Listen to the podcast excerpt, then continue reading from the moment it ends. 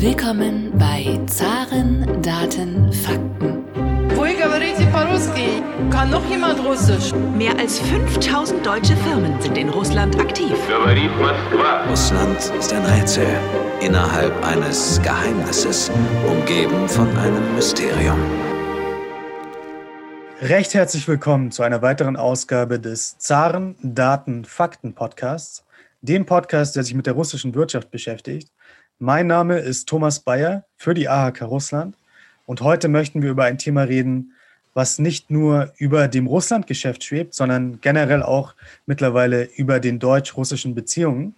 Es geht nämlich um Nord Stream 2 und die Debatte wird oftmals sehr emotional geführt, und heute wollen wir versuchen, einmal die Fakten wirklich zu verstehen hinter dem Projekt. Und dazu zugeschaltet ist uns Dr. Wolfgang Peters. Er war mehr als drei Jahrzehnte in der Öl- und Gasindustrie tätig, von 2001 bis 2016 für RWE. Im März 2016 trat er als CEO der tschechischen RWE Supply and Trading in Prag in den Ruhestand. Er war unter anderem Chefunterhändler von RWE für Lieferungen zur Befüllung der Nabucco-Pipeline dies brachte ihn in Länder wie zum Beispiel Aserbaidschan, Irak und Turkmenistan. Und in seiner Eigenschaft als verantwortliches Vorstandsmitglied der tschechischen RWE Supply and Trading verhandelte er auch mit Gazprom Export und erreichte ein erfolgreiches milliardenschweres Schiedsverfahren gegen Gazprom Export. Er arbeitet mittlerweile unter dem Namen The Gas Value Chain Company und veröffentlicht auch wissenschaftliche Papiere, unter anderem zu Nord Stream 2 Zwei Papiere haben unsere Aufmerksamkeit insbesondere erlangt, nämlich Nord Stream 2, Caught Between Politicization, Hypocrisy and Ignorance. Und das zweite Papier heißt Alternative Facts and Sanctimonious Hypocrisy. Lieber Herr Peters, ähm, können Sie uns noch einmal auf Deutsch äh, erklären, um was es denn in diesen Papieren genau geht? Ja, vielen Dank, Herr Bayer. Äh, guten Morgen. Ja, es äh, sind beide Papiere betreffen äh, Nord Stream 2 und äh, da gab und gibt es schon einiges, was mich als Gastwissenschaftler sehr gestört hat. Das erste, Court Between Politicization, Hypocrisy and Ignorance, das ist Politisierung, Scheinheiligkeit und Ignoranz. Nehmen wir mal als Beispiel die Politisierung. Man hat ja äh, vor etwa zwei Jahren äh, die europäische Gasdirektive geändert und jetzt auch Gasimport-Pipelines mit äh, in den Zuständigkeitsbereich gezogen. Aber diese Regelung betrifft ja nur einzig und allein die Nord Stream 2 das heißt, man hat dort etwas gemacht, was man sonst Russland immer gerne vorwirft. Man hat Regulierung als politische Waffe benutzt. Und nehmen wir mal also a few inconvenient truths, eine unbequeme Wahrheit, nur als Beispiel. Die Amerikaner erzählen uns, dass durch Nord Stream 2 malign molecules fließen werden, also bösartige Moleküle, während äh, das äh, amerikanische LNG äh, Freedom Molecules enthält, also Freiheitsmoleküle. Und wenn Sie sich dann den Energiemix in äh, Amerika angucken, dann importiert Amerika in großen Mengen russisches Rohöl. Das ist schon eine unbequeme Wahrheit und auch ein bisschen scheinheilig, wie ich finde. Ja, und dann ist da die äh, Entscheidung der polnischen Wettbewerbsbehörde, der sogenannten UOKIK. Das Paper habe ich ja betitelt Alternative Facts and Sanctimonious Hypocrisy, alternative Fakten und herablassende Scheinheiligkeit ist natürlich starker Tobak. Aber äh, wenn Sie sich die milliardenschwere Strafe, die die Welt noch nicht gesehen hat, gegen Gazprom angucken und die äh, hohen zweistelligen Millionenbeträge an Strafen für die westlichen Firmen und dann auf die Begründung schauen, dann sind sämtliche gaswirtschaftlichen Fakten, die dort angeführt werden, falsch. Also Alternative Facts. Und äh, herablassende Scheinheiligkeit, naja, äh, äh das finden sich in einer Entscheidung der Wettbewerbsbehörde, einer Wettbewerbsbehörde, äh, so Sätze wie, es ist erstaunlich, dass die westlichen Firmen nicht begreifen wollen, was Russland hier vorhat. Äh, das finde ich schon sehr herablassend und belehrend. Und in Wirklichkeit ist der polnische Gasmarkt komplett abgeschottet. Es läuft sogar ein Vertragsverletzungsverfahren gegen Polen. Im Firmen, die im Endkundengeschäft in den Wettbewerb treten wollen, sind pleite gegangen. Und ich habe ja dann als Untertitel gewählt, äh, die Wettbewerbsbehörde sollte mal vor ihrer eigenen Haustüre kehren, anstatt sich als Lehrmeister von Europa aufzuschwingen. Wir kommen ja auf verschiedene Aspekte noch zurück. Ich glaube, das gibt so ein bisschen den Flavor äh, meiner Aussagen in diesen beiden Papers. Genau, jetzt sind wir schon richtig im Thema drin. Ich würde aber gerne ganz am Anfang nochmal beginnen, quasi bei Adam und Eva und fragen, was ist denn der Energiemix in Deutschland? Wie ist dieser Energiemix aufgestellt und wie hat er sich seit der Ausrufung der Energiewende verändert? Bayer, ich finde es schon mal gut, dass Sie nicht nach dem Stromerzeugungsmix fragen, sondern nach dem gesamten Energiemix. Das ist ja heute fast standardmäßig äh, der Fall, dass man immer nur über den Strommix spricht. Und das ist stark irreführend. Während die Erneuerbaren mit einem Anteil von fast 40 Prozent nun im Strommix vermeintlich einen Erfolg nach dem anderen feiern, ist die Gesamtbilanz ja doch eher ernüchternd für den Experten. An der gesamten in Deutschland eingesetzten Energie für alle Sektoren der sogenannten Primärenergie hat die Stromerzeugung nur einen Anteil von 20 Prozent. Und der Anteil der Erneuerbaren an der gesamten Primärenergie beträgt lediglich 15 Prozent. Davon ist der Anteil der Windenergie äh, lediglich 3,1 Prozent und der von Sonne nur 1,3 Prozent. Wir können ja jetzt hier nicht alle Veränderungen der Anteile am Primärenergiemix zwischen dem Jahr des äh, EEG äh, und heute besprechen. Das würde zu weit führen. Der Anteil der Erneuerbaren ist auf 2019, wir lassen das Corona-Jahr mal weg, scheinbar enorm erfolgreich von 1% auf 15% gestiegen, mit enormen Anstrengungen und zu hohen Kosten. Die einstmals von dem damaligen Energieminister Trittin geprägte Kugel Eis als Kostenbenchmark für die Subventionierung ist in den letzten Jahren auf 26 Milliarden Euro gestiegen, die die Bürger auf ihrer Stromrechnung wiederfinden. Mit Bezug auf unser Thema Gas im Primärenergiemix kann man sagen, dass der Anteil von Gas von 15 Prozent auf 25 Prozent in 2019 gestiegen ist. Demgegenüber ist Braunkohle von 21 Prozent auf 9 Prozent gesunken und Steinkohle von 15 Prozent auf ebenfalls 9 Prozent. Auch hier aber wieder Ideologie äh, ist nicht angesagt. Das hat nichts mit der planwirtschaftlich verordneten Kohleausstiegsgeschichte zu tun, sondern es war eine Folge der niedrigen Gaspreise und der steigenden Preise für CO2-Emissionszertifikate. Gas rückte schlicht allein durch die Marktentwicklungen in der sogenannten Merit Order vor die Stromerzeugung aus Stein und Braunkohle. Wie stark ist denn jetzt seit äh, dem Inkrafttreten des Erneuerbare Energiengesetzes der CO2-Ausstoß zurückgegangen? Gute Frage. Und da wird ja auch gern als Ausgangspunkt das Jahr 1990 gewählt. Ich halte das für eine politisch unverantwortliche Irreführung. Denn in der Tat sanken die CO2-Emissionen nach 1990 zunächst recht beträchtlich. Der Grund dafür waren aber nicht die Erneuerbaren, sondern es war die Wiedervereinigung und die damit einhergehenden Strukturreinigungen im Osten. Seit dem Inkrafttreten des EEG äh, im Jahre 2000 hat sich der CO2-Ausstoß abgesehen äh, von konjunkturellen und wetterbedingten Schwankungen nur sehr geringfügig verändert. Äh, hingegen hat Deutschland es aber nun geschafft, nach Dänemark mit circa 32 Cent pro Kilowattstunde den höchsten Strompreis Europas zu haben. Eine enorme Belastung für die Bürger durch einen aufgrund der EEG-Umlage ständig steigenden Strompreis. Und nun, nachdem man die EEG-Umlage gedeckelt hat, kommt das nächste, die Netzkosten steigen nämlich enorm. Wir kommen darauf noch zurück. Kann denn Deutschland nicht seinen Energiebedarf nur durch regenerative Energiequellen decken? Warum brauchen wir überhaupt Gas zum Beispiel? Also nehmen wir mal den Stromsektor. Ich sagte ja schon, der macht ja nur 20 Prozent des Primärenergieverbrauchs aus. Aber wenn wir hier weiter CO2 reduzieren wollen, müssen wir Kohle durch Gas ersetzen. Ich gebe Ihnen mal ein Beispiel. Die 55 Milliarden Kubikmeter Gas, die durch Nord Stream 2 strömen in einem Jahr, sparen für dieselbe Menge an Elektrizität, die durch Kohle äh, erzeugt würde, äh, um circa 160 äh, Millionen Tonnen CO2. Also wir sparen 160 Millionen Tonnen CO2 an, wenn wir äh, die 55 Milliarden Kubikmeter verstromen, statt dafür Kohle einzusetzen. Im Zusammenhang mit den Erneuerbaren spielt Gas, und da sind wir eigentlich gar nicht Feinde, sondern Partner. Ich versuche das immer wieder zu sagen. Das ist kein Gegensatz. Äh, da spielt äh, Gas in drei verschiedenen Aspekten eine ganz entscheidende Rolle. Beim Strom ist es ja so, Sie brauchen ja ständig dieselbe Netzstabilität. Also die Frequenz muss immer dieselbe sein. Und Sie haben bei den Erneuerbaren ja mit Wind und Sonne nicht regelbare Energien. Regelbare Erneuerbare sind nur Wasserkraft und Biomasse. Und Wind und Sonne oszillieren. Selbst wenn die Sonne scheint und es kommt mal eine Wolke, haben Sie schon eine Schwankung drin. Und da müssen die Gaskraftwerke äh, rauf und runter gefahren werden, was sie auch können, um das Stromnetz stabil zu halten. Ja, und dann gibt es die berühmte kalte Dunkelflaute. Die haben wir jetzt ja gerade im Februar diesen Jahres wieder gesehen. Ja, es ist bitterkalt, es weht kein Wind und es scheint keine Sonne, völliger Ausfall. Ja, wenn Sie da nicht Gaskraftwerke haben, die Sie hochfahren können, dann gehen bei uns die Lichter aus.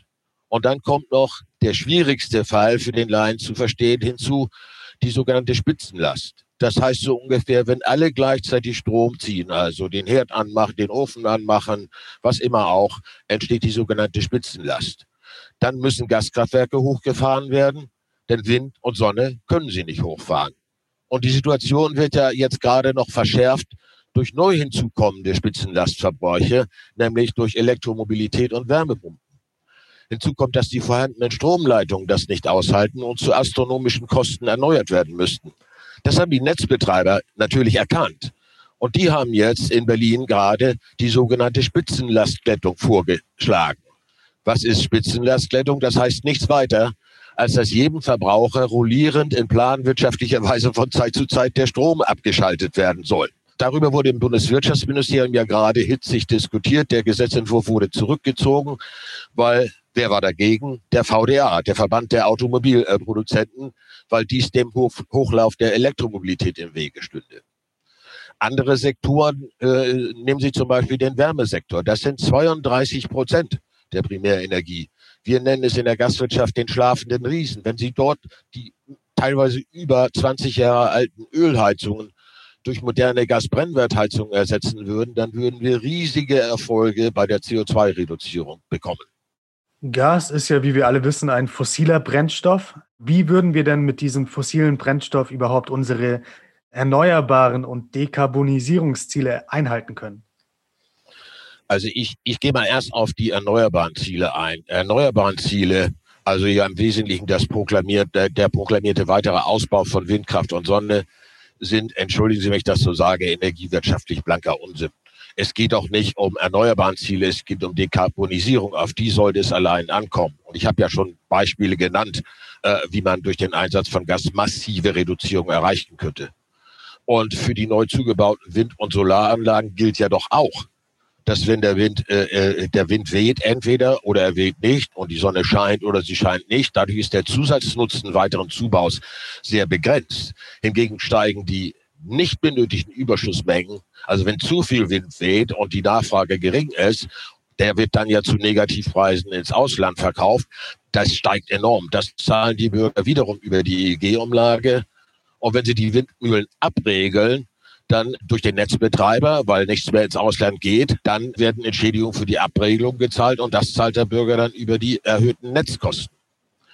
Mal zur Dekarbonisierung selber. Das ist nicht fehlgeleitete, enorm schädliche, erneuerbare um jeden Preis Ideologie, sondern Fokussierung auf äh, schrittweise Dekarbonisierung sollte das Mittel der Wahl sein. Also einfach mal zu sagen, erneuerbare, erneuerbare, sondern lass uns doch gucken, den CO2-Ausstoß herunterbringen. Äh, dabei spielt doch auch Versorgungssicherheit, also keine Blackouts bitte, wir hatten das eben schon. Und dann ja natürlich auch die Bezahlbarkeit eine Rolle. Und da spielt eben Gas eine ganz entscheidende Rolle. Gas kann Steinkohle, Braunkohle in den Sektoren Verkehr und Wärme, auch Mineralöl ersetzen. Das wäre ein enormer Schritt, die CO2-Emissionen erkennbar nach unten zu bringen. Das zunächst eingesetzte fossile Gas könnte dann im Laufe der Zeit zunehmend, ich sage es mal so, grüner werden also von fossil letztlich zu nicht fossil. Jetzt sprechen Sie von nicht fossilen Gas, aber ist das nicht einfach der Versuch der Gasindustrie, auf diesen neuen Zug aufzuspringen und äh, ihr Produkt zu retten? Was soll man sich denn vorstellen unter nicht fossilem Gas? Ja, also das wird der Gasindustrie äh, natürlich immer wieder gerne vorgeworfen, dass wir einfach nur versuchen, ja auch Investitionen zu tätigen und hinterher sagen, und jetzt haben wir investiert, jetzt müssen wir es auch weiter benutzen dürfen. Ich sage mal als erstes dazu, das wird immer leicht übersehen. Bei den äh, Kosten kommt es ja auch auf die Energiedichte an. Es ist nun mal so, dass Gasmoleküle, und ich sage mal nur Gasmoleküle, ob jetzt fossil oder nicht fossil, eine viel höhere Energiedichte haben als Elektromoleküle, Elektronen von daher, da kommen Sie in Kostenbereiche hinein, also bei äh, der Dekarbonisierung, da wird Ihnen schwindlig. Ja, und wenn wir jetzt über nicht fossiles Gas sprechen, haben wir ja teilweise schon, es gibt ja Biogas, dann kann man auch synthetisch Gas erzeugen Und man kann natürlich also äh, Wasserstoff erzeugen. Das ist auch Gas. Ja, äh, die Gaswirtschaft wir reden nicht nur, äh, in Norwegen zum Beispiel, in Russland wird ernsthaft daran gearbeitet, Wasserstoff aus Methan zu gewinnen. In Norwegen wird dann das CO2 in unterirdische Lagerstätten verpresst. Äh, in Russland, da ist es die sogenannte Pyrolyse, entsteht neben Wasserstoff äh, dann Kohlenstoff. Den können Sie in der Industrie vielfach einsetzen, also für Leichtbauteile zum Beispiel. Zunächst könnte dieser Wasserstoff zunehmend dem fossilen Gas beigemischt werden und am Ende wäre es dann Wasserstoff pur. Ich weise mal kurz auf einen weiteren Artikel hin, den ich äh, am Ende 2018 gemeinsam mit dem damaligen Geschäftsführer des renommierten EWI-Instituts, Herrn Harald Hecking, äh, veröffentlicht hatte. Der heißt The Underrated Role of Gas in the Decarbonizing German Energy Space, also die unterschätzte Rolle von Gas in dem dekarbonisierenden äh, äh, deutschen Energiebereich wenn Sie die Berechnungen dort angucken, die basieren auf äh, Berechnungen der Dena Leitstudie, die seinerzeit also sehr sorgfältig gemacht wurde. Da gibt es eine klare Korrelation zwischen dem Grad der Dekarbonisierung einerseits und der Art der Gasmoleküle. Nämlich zunächst weiterhin fossil und bringt enorm was für die Dekarbonisierung. Und dann muss auch Gas zunehmend nicht fossil werden. So kommen wir auch am Ziel an. Das Thema Wasserstoff interessiert uns als AHK Russland auch besonders. Wir haben da eine Arbeitsgruppe Wasserstoff äh, eingeführt. Und äh, viele der Zuhörer werden jetzt ja nicht wissen, dass es äh, verschiedene Arten des Wasserstoffes gibt. Es gibt ja zum Beispiel die beste Art, den grünen Wasserstoff. Aber das, was Sie jetzt äh, quasi angesprochen haben, ist nicht dieser grüne Wasserstoff, oder? Nein, das ist kein äh, grüner Wasserstoff. Und Sie haben völlig recht. Inzwischen ist da ja äh, quasi die goethische Farbenlehre äh, ausgebrochen. Fangen wir mal mit dem grünen Wasserstoff an. Der würde ja dann aus, aus zum Beispiel aus äh, äh, Windstrom äh, äh, erzeugt werden müssen. Und wenn Sie sich da äh, Deutschland angucken, ist Wasserstoffwirtschaft im großen Stil mit grünem Strom aus deutscher Windkraft selbst bei einer äh, massiven Erhöhung der Kapazitäten äh, aus meiner Sicht nicht darstellbar. Schauen Sie, das Jahr hat 8760 Stunden. Eine Onshore-Windanlage erbringt im Schnitt aber nur 1900 Volllaststunden, also nur ein Viertel der installierten Leistung. Ich erkläre das dem energiewirtschaftlichen Nein immer gerne am Beispiel eines Autos. Wenn Ihr Auto bei Vollgas 100 Kilometer die Stunde schnell fahren kann und Sie geben Gas, dann haben Sie nach einer Stunde 100 Kilometer geschafft.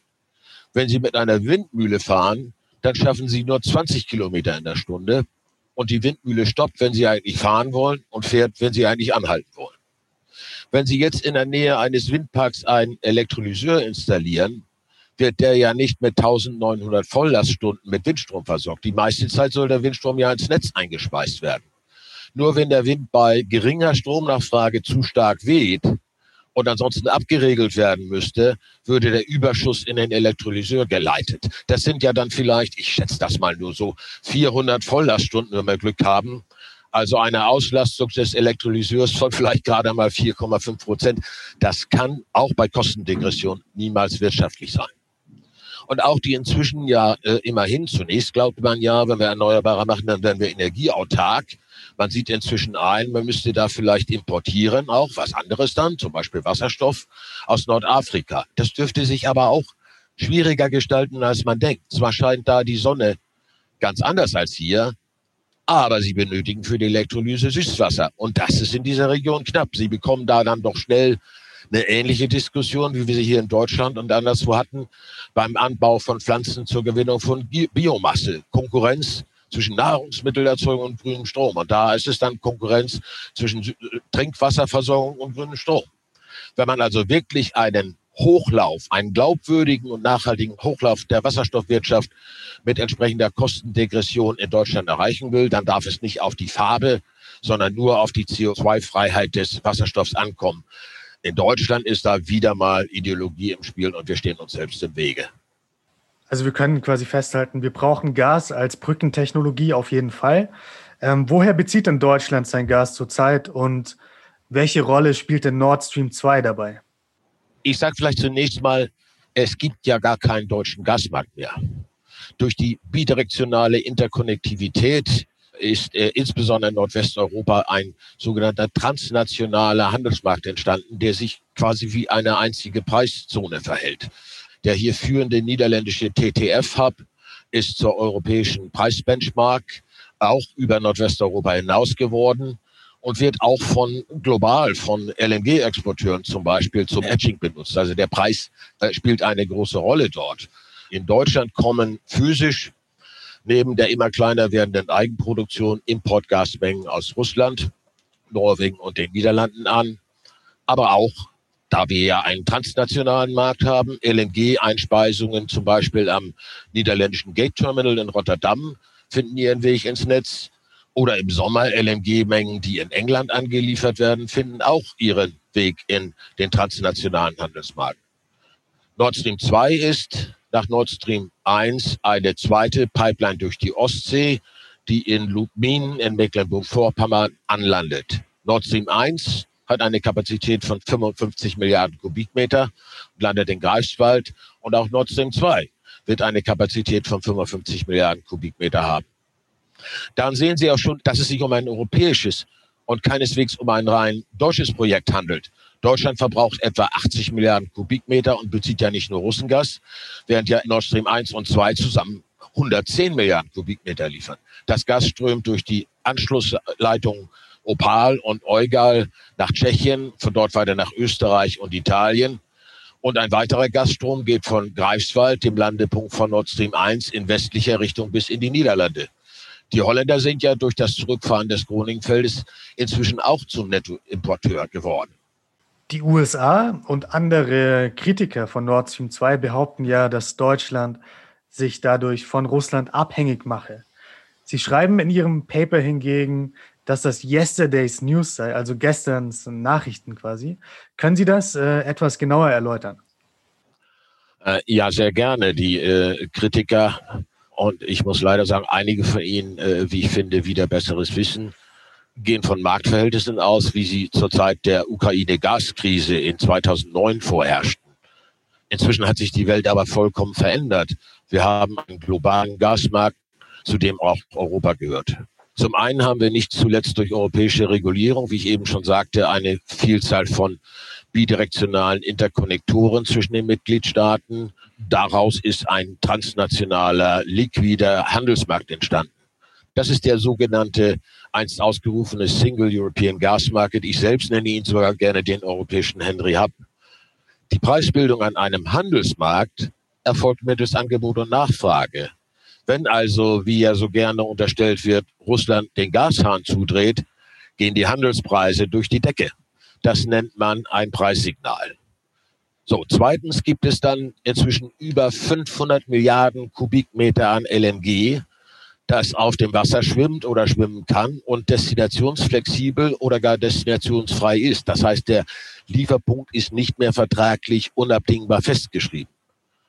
Sie müssen sich das grob einfach so vorstellen, dass zum Beispiel ein amerikanischer LNG-Exporteur zum einen auf den amerikanischen Preis guckt, weil das seine Beschaffungskosten sind. Und dann vergleicht er die erzielbaren Handelspreise in Ostasien und in Europa. Das nennt man dann Preisspread. Er nimmt also das eben erwähnte europäische Preissignal wahr und wenn er dann aufgrund des Preissprungs in Europa mehr Geld verdienen kann, schickt er seine Schiffe nach Europa.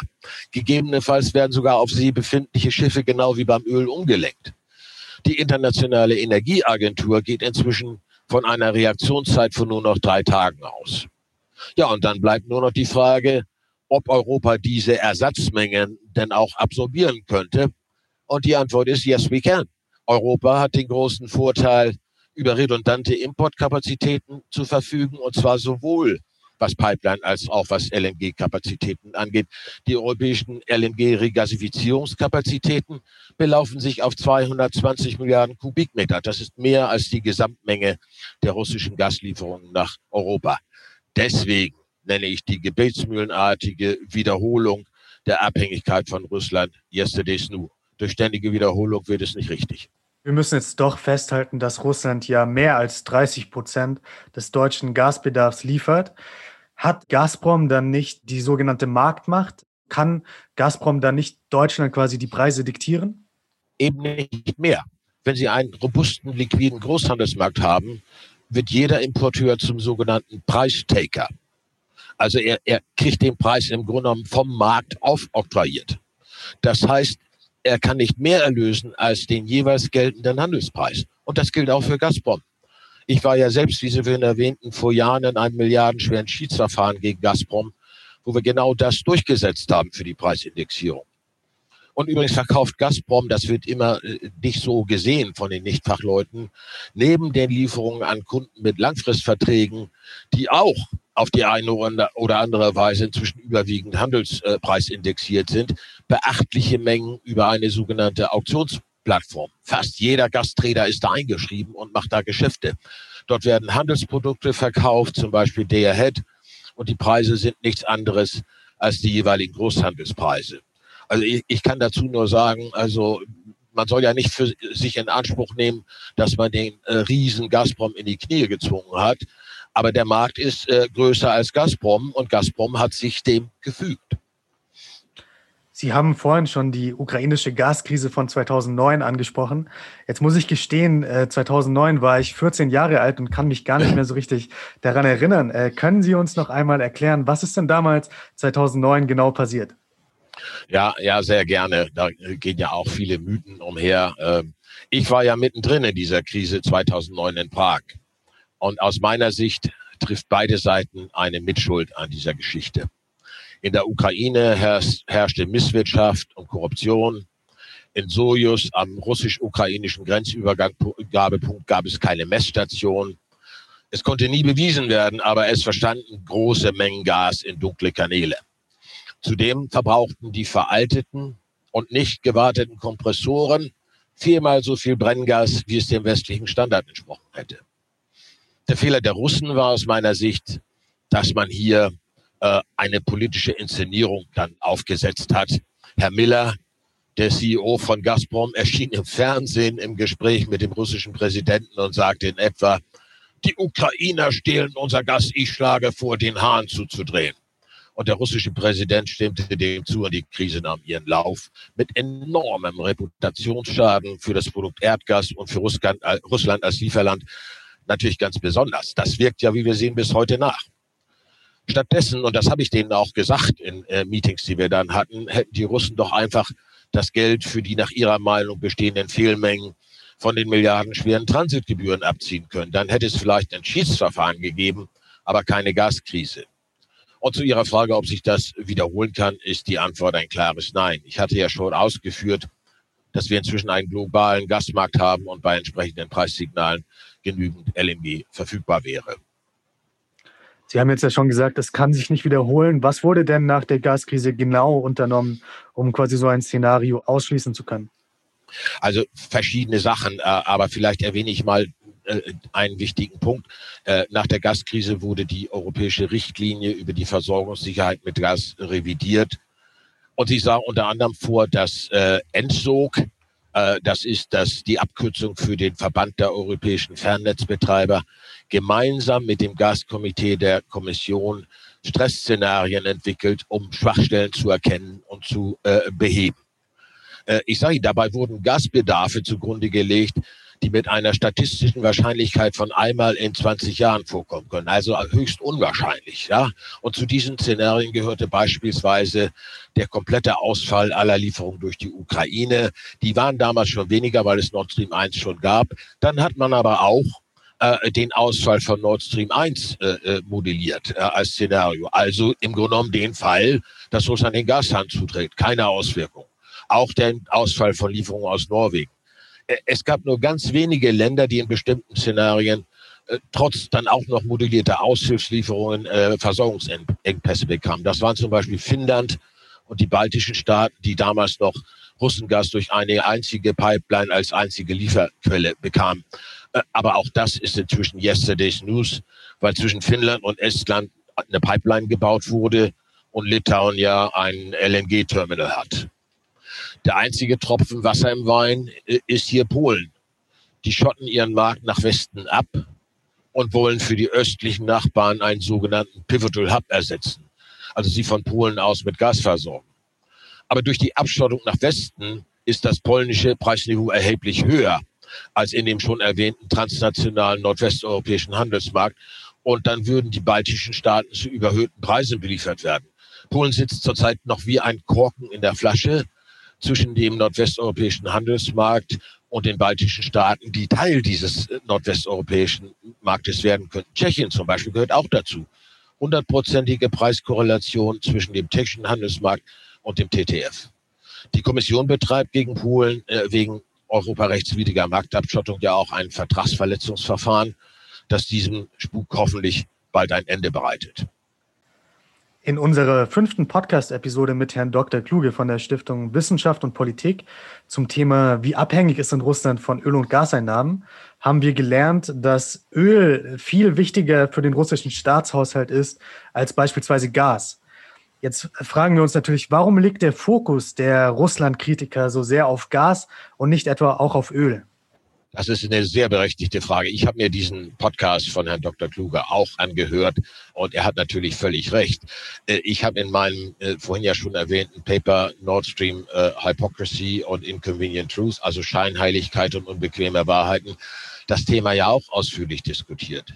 Es ist ja sogar so, dass nicht nur Europa, sondern auch die USA, wie ich sagte, große Mengen an russischem Öl importieren und uns Europäern dann zu sagen, russisches Gas bestünde aus bösartigen Molekülen und amerikanisches aus äh, Freiheitsmolekülen, verdient nach meiner Meinung durchaus das Prädikat der Scheinheiligkeit.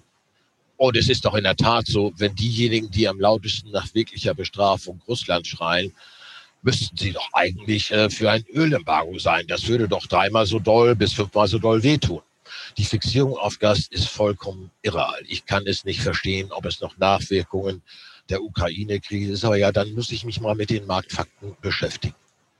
Und wenn es dann weitergeht mit dem Geschrei äh, und es dann noch nicht mal um ein Gasembargo geht, das Russland ja, wie gesagt, nicht so stark treffen würde, aber immerhin doch, sondern nur um die Verhinderung einer fast fertiggestellten und mit allen rechtlichen Genehmigungen ausgestatteten Stahlröhre. Mehr ist eine Pipeline ja nicht da kann man wirklich nur noch den Kopf schütteln. Die westlichen Investoren müssen hier etwa eine Milliarde Euro abschreiben und eine Vielzahl von Zulieferfirmen würden empfindliche Verluste erleiden. Und sicher müsste auch Gazprom ihr Investment abschreiben, aber Einnahmeverluste aus Gasexporten hätten sie doch nicht. Die ukrainischen Leitungen sind ja noch nicht zurückgebaut. Gazprom könnte also einfach mehr Transit in der Ukraine wieder buchen und ungehindert weiterliefern. Wie wichtig ist denn Nord Stream 2 überhaupt für Russland? Ich glaube schon sehr wichtig. Ähm, allerdings aus ganz anderen Gründen als die, die man immer wieder hört. Aus der unterstellten politischen Absicht der Ukraine zu schaden, halte ich mich mal raus. Aber ich glaube, äh, es ist meiner Meinung nach wichtig für Russland, sich in Bezug auf Lieferkettenemissionen positiv zu positionieren. Äh, das ist so ein Begriff, der ist auch nicht sehr weit verbreitet. Wenn man sich äh, im Grunde genommen also von, vom Bohrloch bis zum Endverbraucher die gesamten Emissionen dieser Lieferkette anguckt, wie man es eigentlich tun sollte, zum Beispiel auch bei der Elektromobilität.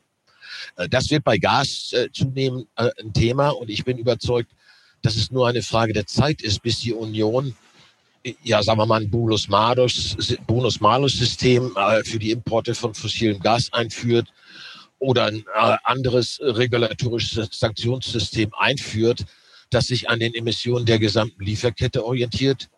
Und da liegt die mit modernster Technik gebaute und ausgestattete Nord Stream 2 eindeutig an der Spitze. Sowohl im Vergleich im Transit äh, durch das marode ukrainische Leitungssystem und viel mehr noch natürlich gegenüber US-LNG aus Frackinggas.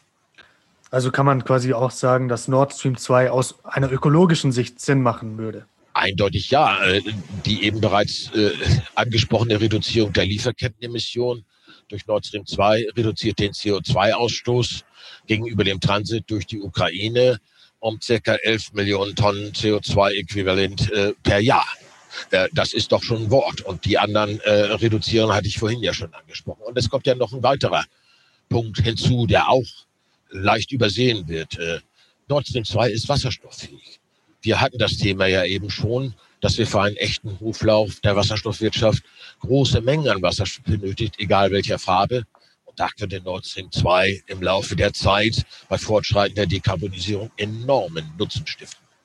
Die Kritiker von Nord Stream 2 führen ja auch immer die Ukraine als ein ähm, Argument an, warum Nord Stream 2 eben nicht gebaut werden sollte, da die Ukraine ja äh, Transitgebühren kassiert. Und äh, was würde denn der Bau von Nord Stream 2 genau für die Ukraine bedeuten? Also natürlich völlig zugegeben ein Einnahmeverlust. Äh, man muss aber dazu wissen, dass Transiteinnahmen im äh, ukrainischen Haushalt überhaupt nicht die existenzielle Rolle spielen, die ihr von Nord Stream Gegnern immer wieder zugedacht wird, wahrscheinlich auch wieder mal ohne nachzugucken. Das ukrainische Bruttoinlandsprodukt 2019 betrug etwa 154 Milliarden US-Dollar. Für 2021 wird wahrscheinlich wegen Corona mit etwa 150 Milliarden US-Dollar gerechnet. Die Transiteinnahmen machen je nach Transitmenge zwei, drei oder maximal vier Milliarden US-Dollar aus. Das sind nicht mal drei Prozent. Also doch auch hier ein bisschen much ado about nothing. Und wenn man den eben diskutierten Umweltnutzen der Nord Stream 2 berücksichtigt, wird dieser Verlust doch in jedem Fall aufgewogen. Und außerdem, wer sagt denn, dass die Ukraine ein jahrzehntelanges Monopol auf Transit gepachtet hat? Es gibt doch Wettbewerb, auch zwischen Pipelines. Und man sollte nicht vergessen, wir hatten die Ukraine-Krise ja schon. Zur Zeit der Gaskrise 2009 war das größte europäische Konzentrationsrisiko bei den russischen Gasimporten mit 120 Milliarden Kubikmeter eben die Ukraine. Und das hat man jetzt diversifiziert, Nord Stream 1, Nord Stream 2. Und da gibt es immer noch Jamal und da gibt es immer noch Ukraine. Aber wir, wir sind auch bei den Transportwegen diversifiziert. So, und jetzt kommt noch das Totschlagsargument, äh, dass die Ukraine ohne das Gastransitfund in der Hand äh, einer Ausweitung russischer Aggression schutzlos ausgeliefert wäre. Also ich sage das nicht, weil ich das gut finde, äh, was Russland da macht, aber das Argument ist trotzdem falsch. Herr, Herr Riley, ein britischer Professor, der auf der Lohnliste von Naftogaz steht, behauptet sogar, die Ukraine würde ihre Unabhängigkeit verlieren. Und ähnlich immer wieder Herr Feser in der FAZ. Äh, ein Blick auf die Karte kann ja manchmal nicht schaden, belehrt uns vom Gegenteil. Wir sprachen ja schon über das viel wertvollere russische Öl. Auch durch die Ukraine verläuft die große russische Öltransitleitung Druschba nach Europa. Jetzt haben wir zu Anfang dieser Podcast-Episode schon über Polen geredet. Äh, kommen wir noch einmal auf Polen zurück. Es wird ja auch noch eine weitere Pipeline in Europa zurzeit gebaut, weitgehend unbemerkt von der Öffentlichkeit, ähm, nämlich die Baltic Pipe. Und ist diese Baltic Pipe eigentlich eine Alternative zu Nord Stream 2 oder doch eher nicht? Ah, nein, überhaupt nicht. Das Ganze ist, ich kann es nicht anders sagen, eine Farce. Die, die Baltic Pipe liefert 10 Milliarden Kubikmeter pro Jahr.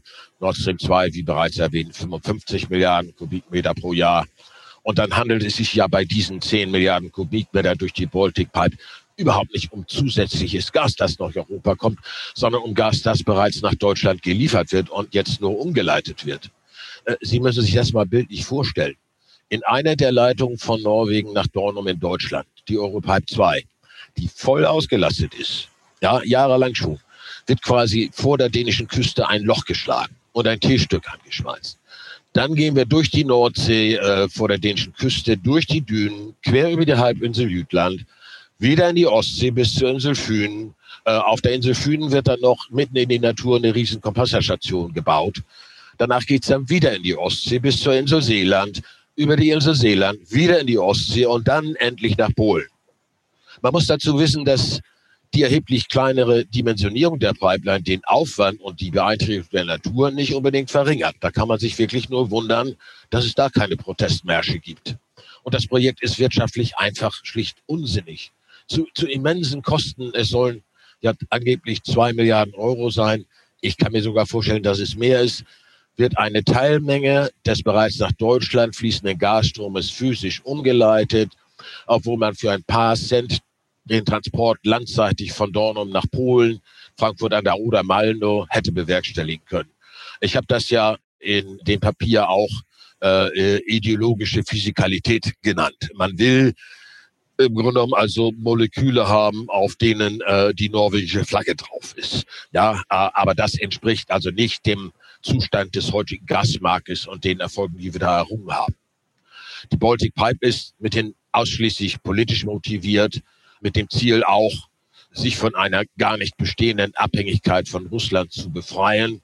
Und das dann ja auch noch mit Subventionen in dreistelliger Millionenhöhe aus Brüssel, also aus europäischen Steuergeldern. Äh, das ist äh, äh, schon etwas bedauerlich, sage ich mal sehr moderat. Kommen wir von der Baltic Pipe wieder zum eigentlichen Thema, nämlich Nord Stream 2 zurück. In Deutschland gibt es ja einige Parteien und auch Politiker, die fordern, dass äh, es einen endgültigen Baustopp geben sollte. Was wären denn die Auswirkungen von einem endgültigen Baustopp für Nord Stream 2? Ich hatte ja schon gesagt, äh, dass es die Falschen treffen würde, nämlich die westlichen Investoren und auch die Vielzahl von Zulieferern. Ähm, zudem denke ich, dass äh, da Nord Stream ja alle gesetzlichen Voraussetzungen, alle Genehmigungen äh, äh, erfüllt hat. Und auch, ja, wir haben ja auch Vertrauensschutz, ja, darauf vertrauen durfte, dass die Pipeline gebaut und vollendet sind wahrscheinlich auch saftige Schadenersatzansprüche in, in Milliardenhöhe fällig. Schauen Sie sich den vorzeitigen Atomausstieg äh, an. Da ist jetzt gerade also gesettelt worden. Natürlich kann man nicht einfach äh, irgendwas abschalten oder stoppen. Wir leben ja in einem Rechtsstaat, nicht in einer Bananenrepublik. Und da kann man auch als Politiker nicht mal eben seine Meinung ändern und in rechtsstaatliche Prozesse eingreifen. Aber wenn Sie, vielleicht zielt Ihre Frage ja auch auf den Verbraucher, das Preisniveau.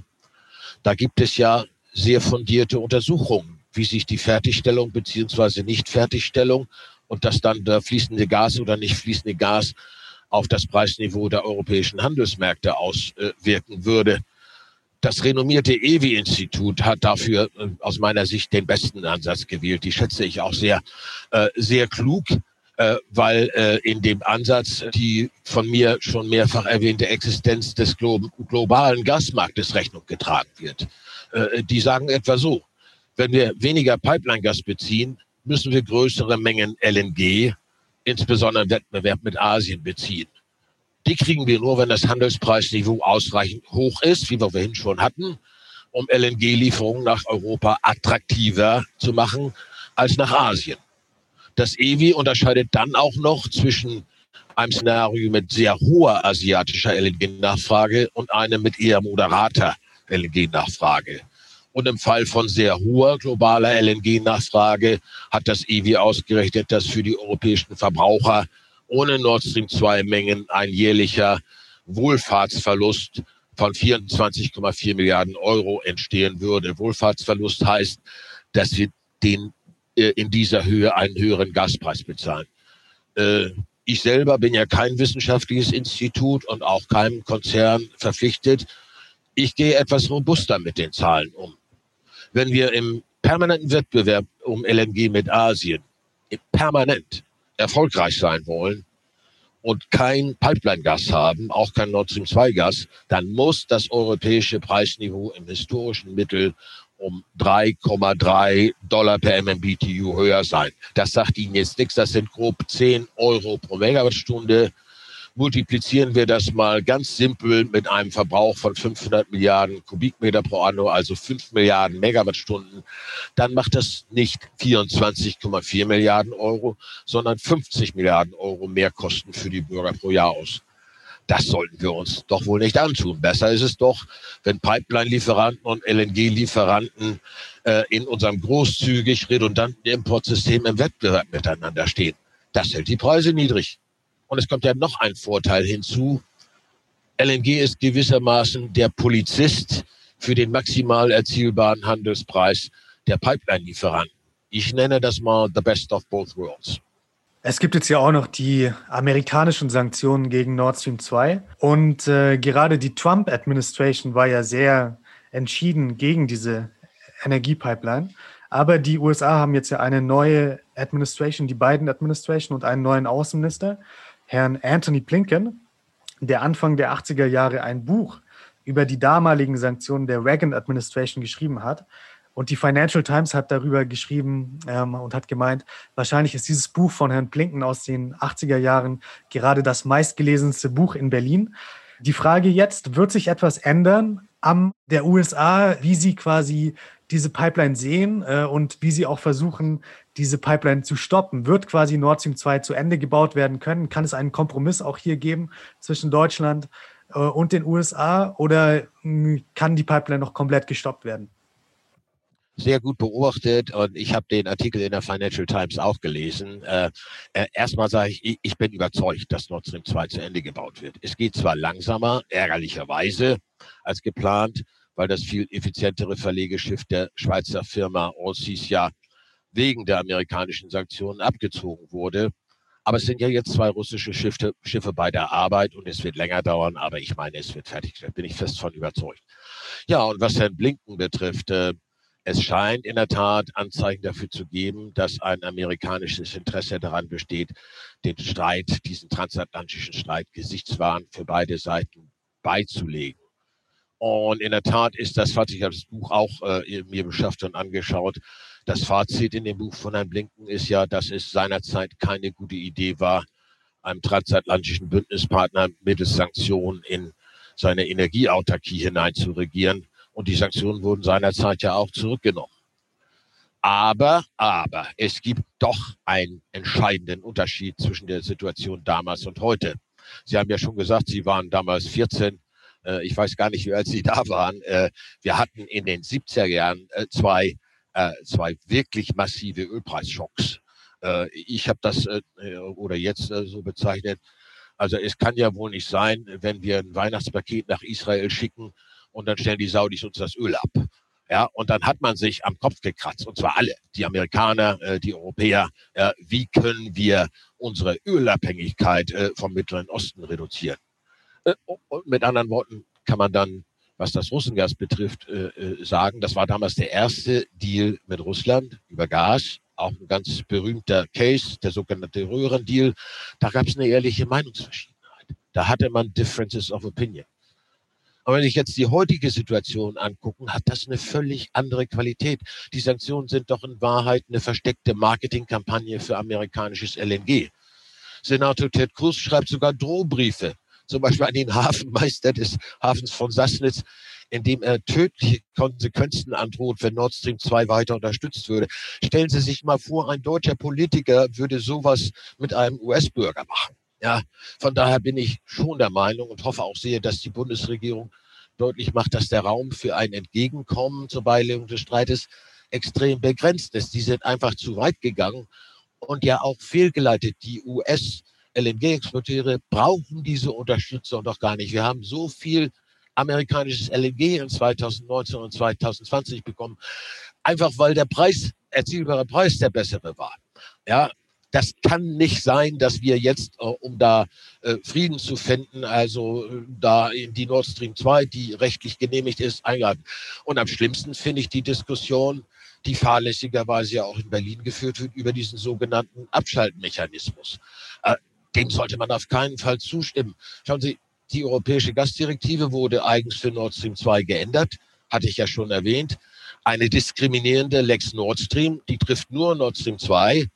Äh, und selbst diese für Nord Stream 2 im Grunde genommen zurechtgeschusterte, geänderte Direktive würde es niemals hergeben, dass man für eine individuelle Importgaspipeline einen Abschaltmechanismus einführt. Das wäre meines Erachtens klar rechtswidrig und auch nicht im Interesse Europas und der Bundesrepublik. Um jetzt nochmal zu, zum Abschluss dieses Gesprächs auf Ihre wissenschaftlichen Papiere zurückzukommen. Äh, Sie haben ja im Dezember 2020 ein Papier zu der Entscheidung der polnischen Wettbewerbsbehörde veröffentlicht. Die polnische Wettbewerbsbehörde hat ja eine, eine hohe Strafe gegen Gazprom von 6,5 Milliarden US-Dollar verhängt und auch Strafen gegen die europäischen Firmen, welche an Nord Stream 2 beteiligt sind. Manche davon sind auch Mitglied der AHK Russland. Ähm, können Sie uns noch einmal zusammenfassen, was haben Sie denn in diesem äh, Paper im Dezember 2020 geschrieben und was sind die Kernthesen? Na, ich hatte vorhin ja schon eingangs unseres äh, Gesprächs äh, kurz angedeutet. Der, der, der, Titel hat es natürlich schon in sich. Ja? Alternative Fakten, Fakten und Sanctimonious Hypocrisy, also herablassende Scheinheiligkeit. Das kann selbst ich mir nur erlauben, wenn ich es mit harten Fakten belegen kann. Und ersten Ausschluss, äh, Aufschluss, äh, welche Fakten ich meine, gibt ja der Untertitel. Die polnische Wettbewerbsbehörde sollte mal besser vor ihrer eigenen Haustüre kehren und sich nicht zum Lehrmeister Europas aufschwingen. Es fängt ja schon damit an, dass die Wettbewerbsbehörde eine sogenannte Verschwörungstheorie aufstellt. Zunächst wollten die westlichen Partner ja Anteilseigner bei der Nord Stream 2 in einem Joint Venture werden mit Gazprom. Die polnische Wettbewerbsbehörde hat sich auch damals schon an den Haaren herbeigezogen, wie ich finde, äh, mit Bedenken geäußert, dass es sich dann um eine wettbewerbsbeschränkende Marktkonzentration handeln würde. Bedenken Sie, das ist eine Stahlröhre, ja. Äh, daraufhin wurde das Joint Venture aufgegeben und die westlichen Partner vergaben Darlehen an Nord Stream 2. Und die Behörde behauptet nun, dass man auf diese Weise klammheimlich das Konzentrationsverbot umgangen habe. Und wenn Sie dazu Wettbewerbsjuristen, ich halte mich da raus, ja, wenn Sie dazu Wettbewerbsjuristen fragen, die halten das für einen Stretch, äh, also wettbewerbsrechtliches Neuland. Und so dann fragt man sich ja auch besorgt, wieso eine polnische Wettbewerbsbehörde sich in Fragen der europäischen Versorgungssicherheit für zuständig erklärt. Sie schreiben ausdrücklich in ihrer Begründung, es ginge um europäische Versorgungssicherheit. Ich dachte immer, dafür haben wir die DG Comp in Brüssel. Die Frau Kommissarin Vestager wusste nichts davon und es wurde mit ihr auch nicht abgestimmt, wie sie selbst sagte, äh, etwas indigniert. Und dann dieser unerträgliche, herablassende Lehrmeisterstil. Es ist erstaunlich, dass die westlichen Gesellschaften nicht verstehen können, was Russland da vorhabe. Ich finde es erstaunlich, wie man so herablassend als Lehrmeister sich ausspielen kann. Wir sprachen ja schon darüber. Polen hat seinen Markt in rechtswidriger Weise abgeschottet. Ein Vertragsverletzungsverfahren ist gegen Polen anhängig. Der polnische Gasmarkt hat äh, eine ganze Vielzahl von europarechtswidrigen Marktzutrittsbarrieren die weder grenzüberschreitenden Handel noch Wettbewerb zulassen. Ich sagte es ja schon, es haben ausländische Firmen versucht, am Endkundengeschäft äh, teilzunehmen und die sind schlicht pleite gegangen. Darum habe ich gesagt, die polnische Behörde sollte erstmal für ihre eigenen Haustür kehren, bevor sie sich zum Lehrmeister Europas aufspielt. Und ich bin auch sicher, dass diese astronomischen Strafen nie bezahlt werden müssen. Soweit ich weiß, haben alle betroffenen Gesellschaften Rechtsmittel eingelegt. Und spätestens beim Europäischen Gerichtshof dürfte der Spuk dann vorbei sein. Lieber Herr Dr. Peters, vielen lieben Dank für diese Podcast-Episode. Es wird, glaube ich, die längste Podcast-Episode, die wir bis jetzt aufgenommen haben. Und auch die Episode mit den meisten Fakten. Und ich denke, es ist sehr wichtig in dieser Debatte, die ja emotional aufgeladen ist, faktenbasiert ein Urteil zu fällen. Vielen Dank, dass Sie sich die Zeit genommen haben. Ja, herzlichen Dank, Herr Bayer. Es hat mir auch Spaß gemacht, äh, äh mal frei von der Leber wegreden zu können. Danke.